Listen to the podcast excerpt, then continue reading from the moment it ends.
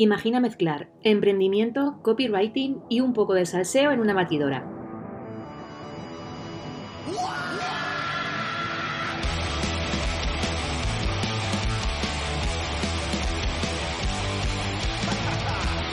El resultado es Loca por la Tinta, un podcast libre de prejuicios y formalismos. Este es un lugar seguro donde la parte humana y la profesional fluyen dando rienda suelta a... Bueno, lo que surja. Soy Blanca Muela, copywriter de profesión y culo inquieto por motivación, y estoy aquí para darte un punto de vista diferente sobre aquellas cosas de las que no se suelen hablar. Quédate conmigo porque puede que te sorprenda. Hola de nuevo, bienvenido o bienvenida a otro episodio más de Loca por la Tinta. Aunque en el anterior episodio te hablé de la primera herramienta de autoconocimiento que para mí marcó un antes y un después y tengo en mis planes hablarte de un par más. Este no va a ser el episodio donde lo haga. Ya sabes que este es un podcast totalmente libre, que hago por amor al arte, que no lo dirige nadie y que comparto todo lo que me nace o que me hace reflexionar contigo, según me nace. Entonces, como este podcast, como te digo, es libre, voy a dejar que fluya y por eso hoy te quiero hablar de la palabra y del concepto no.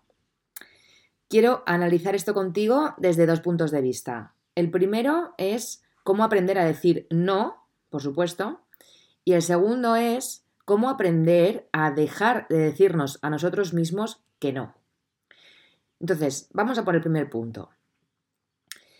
De esto seguro que has oído hablar más, mm, bueno, has oído hablar muchas veces más, vaya, sobre todo si estás acostumbrado a leer contenidos que van dirigidos a emprendedores o sigues perfiles en redes sociales sobre desarrollo personal y demás, ¿no? O has leído algún libro.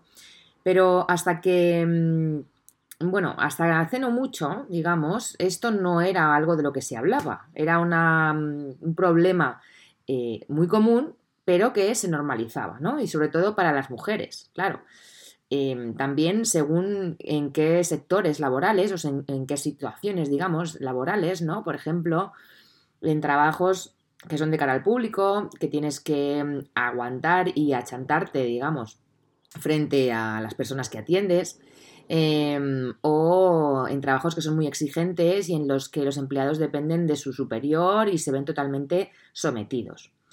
Mm, voy a hacer un super inciso pequeñín porque, mm, porque he dejado la ventana abierta y no paran de oírse motos y, coches y de todo. Entonces dame un, segundo que cerramos ventana. Y ni voy a editar ni nada. Ya sabéis que esto funciona así. Entonces, en la vida tenemos que aprender a ser comprensivos con los demás y a tener calma y tener paciencia en las situaciones donde se crea tensión o no se está llegando a un acuerdo fluido, digamos. Hay que aprender a ceder y a adaptarnos también a los demás, porque esta es una condición que es inevitable, porque es que si no estaríamos todo el día batallando. Y por supuesto que es verdad que tenemos que aprender a ser flexibles, pero hay muchas personas que, por lo que sea, ceden todo el rato y al final terminan por diluirse, ¿no? Y no saber ya ni lo que quieren ellos mismos, ni, quiénes son prácticamente. Entonces, lo que pasa con esto es, eh, o, yo creo que una de las causas, ¿no? De que esto pase es el hecho de no saber decir que no. Entonces, creo, en mi opinión, que hay que encontrar el equilibrio entre prestar nuestra ayuda y ser generosos con los demás y priorizarnos y mirar por nosotros mismos. Es decir, que es bueno ser flexibles, pero no hasta el límite de perder nuestros valores o nuestro bienestar por complacer siempre a otros y ponerles a ellos como por encima de nosotros, ¿no? De nuestros deseos. Las causas por las que no nos atrevemos a decir que no son súper variadas. Y entre las más comunes están el miedo a ser rechazados, el pensar que vamos a generar un conflicto, la educación que hemos recibido basada en la servidumbre y la pasividad, el agrado a los demás, la baja autoestima, los sentimientos de culpabilidad si no satisfacemos a los demás, Evitar la ansiedad o el malestar si decimos que no. La dependencia emocional. En fin, muchas causas que pueden desencadenar este miedo a decir que no. Pero es importante darse cuenta de si esto es una norma en tu vida, porque ¿sabes cuáles son las consecuencias de no saber decir que no a tiempo? A tiempo o a cualquier tiempo, da igual, saber, decir que no son más serias de lo que te podrías imaginar, porque cuando nos ponemos límites, de alguna manera, no te estás respetando. Es como si mm, fueras invisible para ti mismo y los demás pudieran decidir por ti. De hecho, tu autoestima disminuye, provocando que se apoderen de ti pues esos sentimientos de fracaso, de frustración, de ira, de enfado, ¿no? Por ejemplo, una de las principales consecuencias de esto es efectivamente, como te decía antes, la baja autoestima. Porque al estar complaciendo continuamente a los demás y no hacer lo que quieres en realidad, te sientes mal contigo mismo. Y es muy común tener pensamientos tipo, pues es que no valgo para nada, no tengo mm, potencial para esto, no tengo capacidad, no tengo carácter suficiente. Y este tipo de mensajes que te lanzas a ti mismo van mermando poquito a poco, poquito a poco, tu autoestima, ¿no? Es lógico al final. Luego también está el sentimiento de soledad, que es ese que viene cuando haces todo por los demás, pero de una forma nada sincera ni con ellos ni contigo. Y terminas por sentir que no se te quiere por lo que eres, sino por lo que haces. Y de hecho, es que eres tú mismo el que provoca esto con tu comportamiento, porque ¿cómo te van a conocer de verdad si únicamente te dedicas a hacer lo que los demás quieren o lo que tú piensas que quieren? Claro, también está ese sentimiento de fracaso como consecuencia de no saber decir que no, porque hacer aquello que los demás te piden tiene un precio, renunciar a tus deseos y aspiraciones. Y eso, inevitablemente, te lleva a experimentar continuamente ese sentimiento de fracaso por lo que pudo haber sido y no fue, por la acumulación de sueños rotos y por las ilusiones perdidas. Así que, ¿cómo se aprende a decir que no? Pues poniendo límites y practicando el amor propio y comenzando a valorarte. Que suena o que parece muy fácil, ¿no? Decirlo. Y no, no es fácil, porque estamos acostumbrados a ser serviciales y a dejar que pase el tiempo ¿no? Para ver si las cosas se van arreglando por sí solas en lugar de tomar acción nosotros. Así que yo, desde mi perspectiva, desde mi experiencia, te dejo aquí algunas ideas que te pueden empezar, que puedes tú empezar a aplicar y que, y que probablemente te sirvan para identificar todo esto que te estoy contando, ¿no?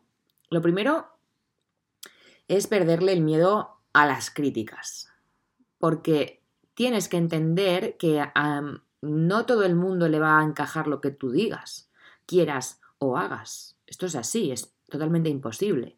O sea que una vez que asimiles esto, vas a poder aceptar que no pasa nada por pensar diferente o querer cosas distintas.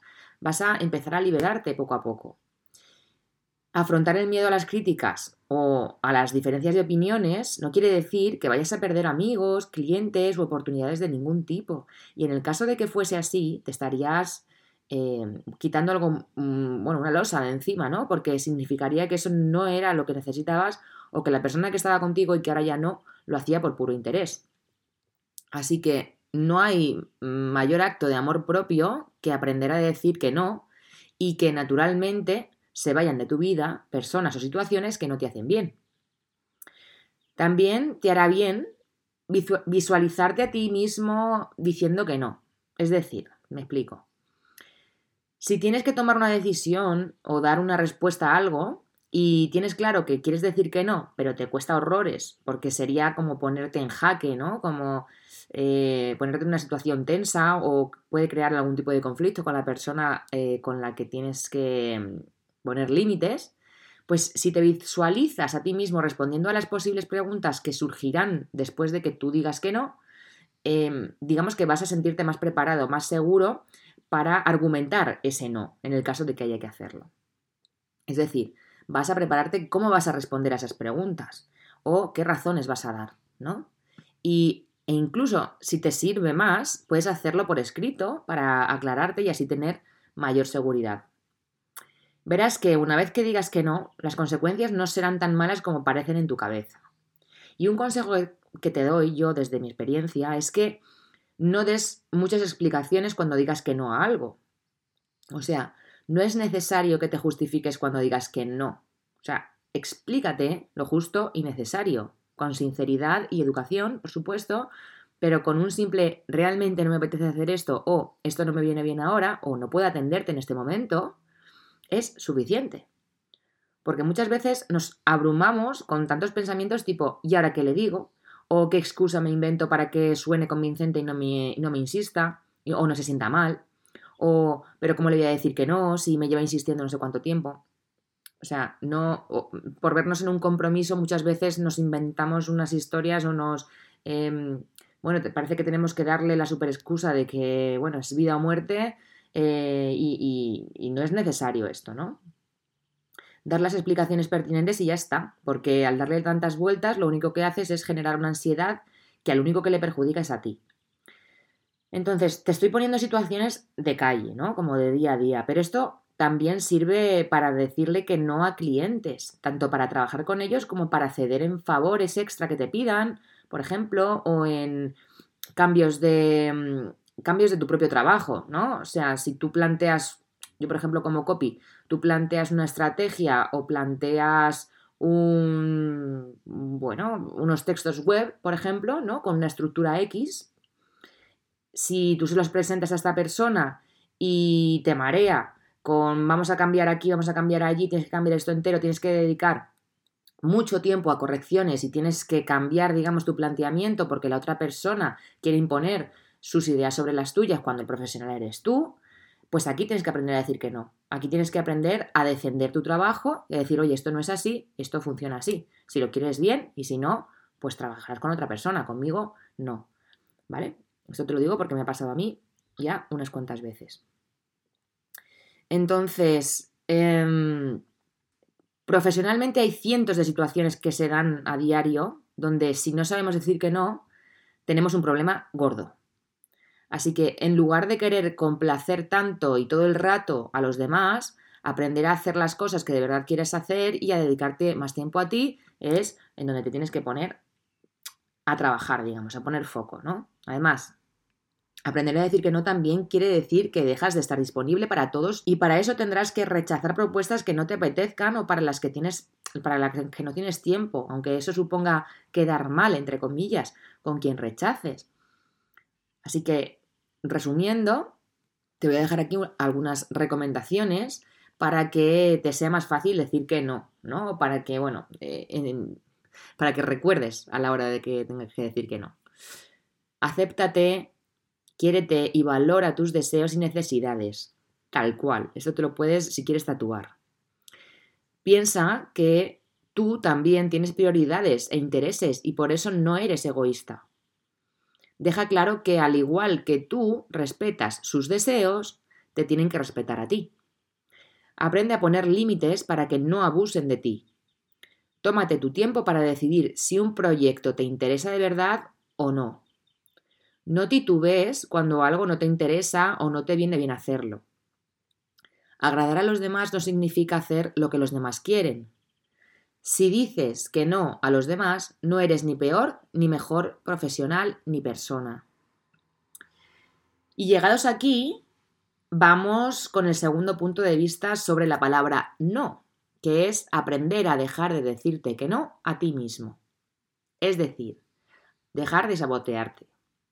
Porque cuando te saboteas a diario, te conviertes en tu peor enemigo. Y quiero que te preguntes esto. ¿No tiene la vida ya suficientes obstáculos como para ponerte tú más todavía? Pregunto. Esto te lo digo porque hay personas que antes de intentarlo siquiera ya han fracasado en su cabeza. Y entonces, tienen pensamientos tipo, eh, esto no va a pasar ni de coña. Yo nunca tengo suerte. Yo no estoy preparado para esto. No soy capaz, no puedo, no está para mí. O a mi edad esto es muy complicado. Bueno, pues si te ves reflejado en alguna de estas frases o en todas, tengo otra pregunta para ti. ¿Por qué has decidido ser tu peor enemigo? ¿Por qué decides limitarte? ¿Por qué te anticipas al resultado sin siquiera probar primero? Una de las razones por las que las personas se dicen que no constantemente es el miedo a fracasar. La idea de pensar que puedes fracasar, que puedes no estar a la altura, que algo puede fallar, te ayuda a relajarte. Pero, bueno, mm, es como que partes ya de una certeza ¿no? tan negativa que todo lo que hagas a partir de ahí pues como que te quita presión, ¿no? Porque ya es como, bueno, si ya, ya qué más da. Pero es que esto te quita presión, ojo, pero añade inseguridad, frustración y muchas veces lleva a que ni siquiera te comprometas con objetivos nuevos para, o sea, por, por esa anticipación a pensar que no lo vas a conseguir o que no vas a ser capaz.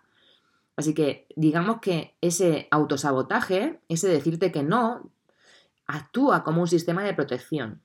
Y esto pasa porque la imagen que tienes de ti duele y la imagen que tienes de ti es pobre. Y hay personas que incluso habiendo tenido éxito en su vida, no son capaces de darles el valor suficiente como para modificar esa visión que tienen tan pobre de sí mismos, porque les duele. Así que la consecuencia de todo esto es seguir limitándose y diciéndose que no pueden, que no son capaces, que no valen. Pero esto de decirnos que no, no solo tiene que ver con nuestro, con nuestro pensamiento, sino que también tiene que ver con el entorno, ¿no? Mucho, de hecho, tiene que ver mucho con el entorno. Si el entorno nos ha hecho ver que no valemos, nos han menospreciado, comparado, es fácil terminar asumiendo eso como una verdad y nos acostumbramos a actuar en función a esa creencia. Y como ya te he contado en anteriores episodios de este podcast, tienes que saber que ese tipo de pensamientos y esas creencias limitantes no te suman y no te dan valor y no te protegen y no te previenen de nada y tampoco solucionan nada. Solo te limitan. Los pensamientos y la mm, información de, bueno, que, tenemos, que recogemos de nuestro entorno, son los que generan esos estados emocionales incómodos, ¿no? Esto es lo que se conoce como la rumia. Y claro, todo ese miedo, toda esa ansiedad, tristeza, la falta de ilusión, te impiden vivir la vida de una forma libre y tranquila, porque todo eso te afecta, claro, a tus aficiones, a tus relaciones que mantienes con los demás, a tu autocuidado. Entonces tus pensamientos están definiendo tu realidad. Si tú piensas que tú no vales para nada o que no eres capaz de lograr lo que sea que te propongas, le estás cediendo todo el poder a, afuera, a las circunstancias, al azar. Y claro, esto tiene un impacto en tu vida súper heavy, súper heavy. Y es que a menudo se habla sin pensar, ¿no? También, o sea, nos hablamos fatal todo el rato, utilizando por inercia frases hechas o haciéndolo de broma, da igual, como resultado, em, pues, de, pues, de una costumbre, ¿no? Y es que las palabras no se las lleva el viento, aunque sean de coña, da igual, porque tu subconsciente no, no diferencia entre si es broma o si es verdad. Entonces, eso acabas integrándolo tanto que da forma a tu vida. Por ejemplo, algunas frases comunes que se utilizan sin parar y que son hiperdañinas. La vida es dura. La de veces que habrás escuchado y posiblemente dicho esta frase es brutal. Porque en nuestra sociedad tenemos tendencia a afirmar que esto es así, que la vida es dura y que es una verdadera eh, putada muchas veces, ¿no? Que, que, bueno, que estamos aquí penando. Y lo repetimos como un mantra además. Y también tenemos frases que acompañan a esta, célebres, como el dinero no crece en los árboles o para presumir hay que sufrir, porque hemos normalizado el sacrificio hasta el punto de no sentirnos merecedores de las cosas positivas que nos pasan. Otra frase que tiene tela. Podría ser peor. A ver, no hay mayor acto de autosabotaje que el, conformismo. O sea, ¿Deseas tener, por ejemplo, una relación sana? Pero cuando tu pareja te daña o te, o te, engaña o te maltrata o te habla mal, X, tú te consuelas pensando que podría ser peor. o vives situaciones de abuso en el trabajo, pero te consuelas pensando que tienes suerte de tener empleo y que te toca aguantar porque es lo que hay. Aceptas condiciones de clientes que no te benefician, pero claro, por no perderlos y verte expuesta a buscar otras cosas mejores, pues bueno, lo aceptas y ya está, y para adelante. Porque mejor pájaro en mano que ciento volando, ¿verdad? Por supuesto que todo podría ser peor, claro que sí, pero lo que no tienes en cuenta es que también podría ser mejor. No compares tus vivencias con otras eh, vivencias de otras personas o de otros em, ejemplos, digamos, que sean más desdichadas y desafortunadas que tú. Compáralas con aquellas que tienen ya lo que tú deseas y vea por ello, ¿no? O sea, si ellos lo han conseguido, yo también. Recuerda que te mereces ser apreciado, valorado y tratado con respeto siempre, pero empezando por ti mismo, claro. Y ya la última frase, que es la joya de la corona, que nos decimos todo el rato como un saboteo continuo, es yo soy así. Toma ya. El asumir que tu responsabilidad es nula cuando eres así, ¿no? Porque tu personalidad limita o te aleja, digamos, de tus metas desde que tienes uso de razón, es que hay que mirárselo un poquito. Porque, por ejemplo, te gustaría tener más amistades, pero eres demasiado tímido. Te gustaría marcar límites, pero eres demasiado inseguro. Te gustaría emprender, pero eres demasiado cobarde. Bueno, pues yo te propongo que dejes de etiquetarte en base a tus acciones y te des la oportunidad de elegir qué hacer en cada momento. Siempre es el momento apropiado, siempre, siempre, siempre es el momento apropiado para mejorar o para pulir eso que crees que eres. Y tienes todas las posibilidades del mundo para ti, todas. Puedes elegir lo que quieras. O sea, no importa lo que fuiste en el pasado, ni lo que consideres hoy que eres o dejas de ser. Lo que sí que es relevante es lo que va a pasar a partir de ahora con eso en lo que te deseas convertir. Cambiar de identidad está en tu mano. O sea, no me refiero a que hoy, o sea, claro, es que esto es una coña. O sea, no me refiero a que hoy seas rapero y mañana rockero o que mm, cambies tu apariencia física, en plan, me tiño el pelo, me lo corto, no. O sea, me refiero a que una persona, por ejemplo, que tiene mucho miedo a volar o que tiene mucha fobia a mm, ciertas, mm, yo qué sé, a salir donde hay mucha gente o rodearse, pues eso, de gente, viajar solo, por ejemplo, ¿vale? Si tú toda tu vida te, te repites a ti mismo que tú no eres capaz de viajar solo, o que no eres capaz de ir solo a ningún bar, o que no eres capaz de hacer nada por ti mismo porque es que te tienen que acompañar hasta, hasta el baño porque te da vergüenza ir solo, si toda tu vida te, te repites que no eres capaz de hacer eso y te convences, te convences de que eres incapaz de hacer algo así, pues lógicamente, claro, nunca lo vas a hacer si no te replanteas ese pensamiento, ¿no? Entonces, da igual que lleves 35, 40, 20 años en esa dinámica, porque lo importante es lo que va a pasar a partir de ahora. O sea, si tú ya estás harto de que esto esté pasando en tu vida y lo que quieres es mejorar, cambiar, versionar lo que eres ahora en una versión mejor, pues adelante. O sea, impóntelo un poco, ¿no? O sea, me obligo un poquito a dar ese paso siguiente para que me pueda empezar a salir de mi zona de confort y de, y de, bueno, de que pueda empezar a aprender cosas nuevas, aprender habilidades nuevas y a ver que soy capaz, perfectamente capaz de hacer lo que yo quiera. Porque, eh, ya te digo, si ha habido personas que lo han hecho antes, tú también podrás.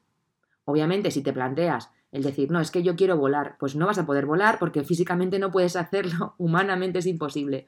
Pero tienes tantas posibilidades y tantas opciones en tu vida para poder ir cambiando tu identidad hacia una mejor, o ir probando simplemente para encontrarte a ti mismo, que es que es súper egoísta contigo el no darte esa oportunidad, ¿no? O sea, el, negarte eso es carcelario, diría yo.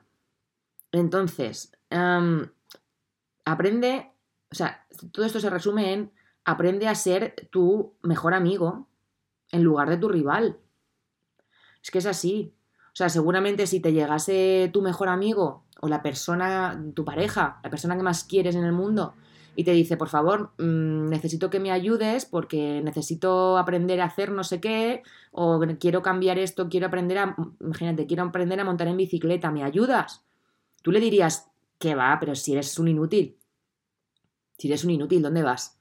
Si tú eres incapaz, eres súper torpe, ¿tú le dirías eso? ¿O le ayudarías? Bueno, pues haz lo mismo contigo. Aprende a ser tu mejor amigo.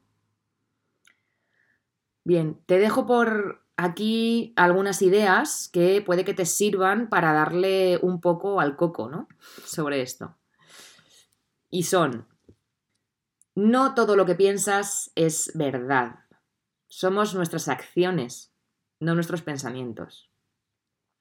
Ponte a prueba sin más, no necesitas la aprobación de nadie, ni siquiera la tuya propia. Estate presente. Cuando te dices que no solo provocas anticipar, perdón, estate presente. Cuando te dices que no, solo provocas anticipar un futuro del que no tienes ni idea de cómo va a acabar. Pon distancia emocional contigo mismo. Al igual que te separas de personas tóxicas, haz lo mismo con esa parte de ti que te castiga. Centra tu atención en lo que suma. Ve con el propósito de sacar un aprendizaje y de disfrutar. Acepta tus preocupaciones. No puedes controlar lo que llega a tu mente, pero sí puedes decidir dejar marchar aquello de lo que no te puedes ocupar ahora. Porque si no te ayudas a ti mismo, ¿quién va a hacerlo? Es sencillo. Es que muchas veces, muchas veces tenemos que escuchar cosas así y, a mí me ha pasado con este podcast al buscar la información, al escribir eh, el, el guioncito que yo voy siguiendo, de decir, ostras, es que madre mía, el machaque continuo que nos damos el machaque continuo que nos damos con el no y el no y el yo no puedo y el yo no sé y el yo no soy capaz y el esto no está para mí, ¿eh? Es que es heavy, heavy, heavy metal. Entonces, aparte de, decir que no, que por supuesto, o sea, que esto es, que hay que aprenderlo eh, desde cero completamente y tenerlo como un mantra absoluto en nuestra vida, el decirnos que no a nosotros nos lo tenemos que quitar cuanto antes, porque es que es un auténtico estorbo.